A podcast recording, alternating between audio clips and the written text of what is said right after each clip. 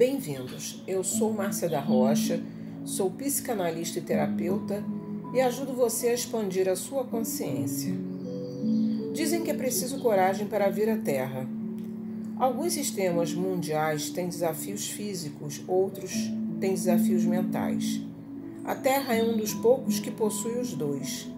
Para toda alma que se aventurar neste mundo louco, selvagem, bonito e violento da humanidade, há dezenas de outras almas que não ousariam. É preciso coragem, porque o mundo da alma sabe como é fácil se perder depois de nascer aqui com a amnésia do véu e a atração da consciência do ego.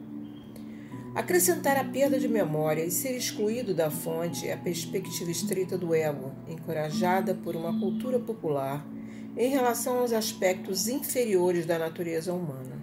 Se mostra os aspectos mais elevados da natureza humana, tende a vinculá-los à moralidade ou à obediência religiosa, que, como você sabe, estão associados ao pensamento dualista do bem contra o mal. O despertar espiritual e a elevação da vibração da Terra para estar mais perto da consciência da quinta dimensão nos libertarão da rotina em que ficamos atolados. Muitas pessoas vêm à Terra há milhares de anos apenas para gerar no mesmo local. Este é o principal efeito colateral de ter amnésia quando nascemos. Nós voltamos a zero no início de cada vida. Se adquirimos sabedoria e avançamos na vida anterior, a única maneira de desenvolvê-la na vida atual é se estivermos em contato com nossa alma. Se escolhermos viver apenas pelo ego e ignorarmos ou fingirmos que não temos alma, ficaremos impedidos de descobrir e explorar essa reserva construída a partir de vidas anteriores. Em vez disso, o que tende a acontecer é o giro na roda kármica de nascimento, morte e renascimento. Por que a amnésia e redefinir para zero ou configurações de fábrica? Porque na superfície parece mesquinho, mas pode ser necessário para não enganarmos o sistema, por assim dizer, ou mais precisamente enganar a nós mesmos, e passarmos a vida sem entusiasmo, porque sabemos que há mais vidas por vir. Também com amnésia, quando você aprende ou redescobre algo perdido, atinge com toda a força de uma experiência gloriosa sentida em todas as partes do seu ser. Ressoa como o toque de um sino ou canta como uma música nos telhados não permanecerá apenas na mente, é sentida, vivida e respirada. Para alguns, as muitas vidas passadas girando no local atingem um dia uma massa crítica e algo acontece.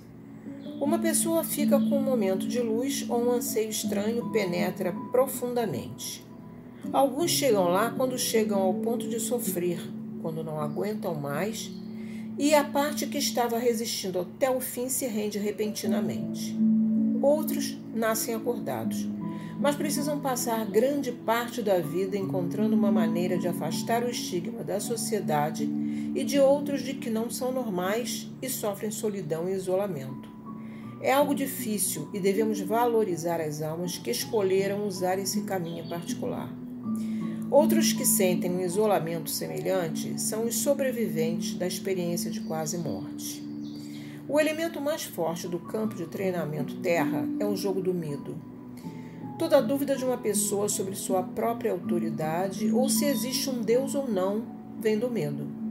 Acreditar plenamente em uma força superior é para alguns como tomar a decisão de andar em uma corda bamba. Significa decidir confiar plenamente, sem evidências de que a caminhada na corda levará à segurança, ou neste caso, à verdade. Agora, isso exige coragem. Mas não é um tipo de coragem associada à bravura heróica, é mais uma ousadia de se render. Porque em algum lugar profundo já sabemos que sabemos a verdade.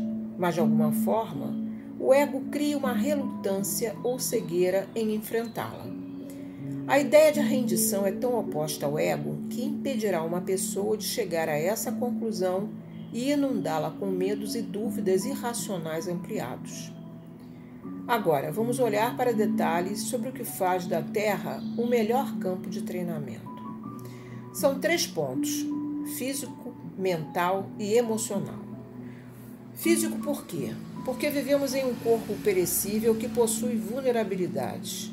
Porque nosso ambiente é severo com clima, gravidade e impacto, sobrecargas sensoriais como ruído e frequências de baixa vibração, toxicidade e poluição.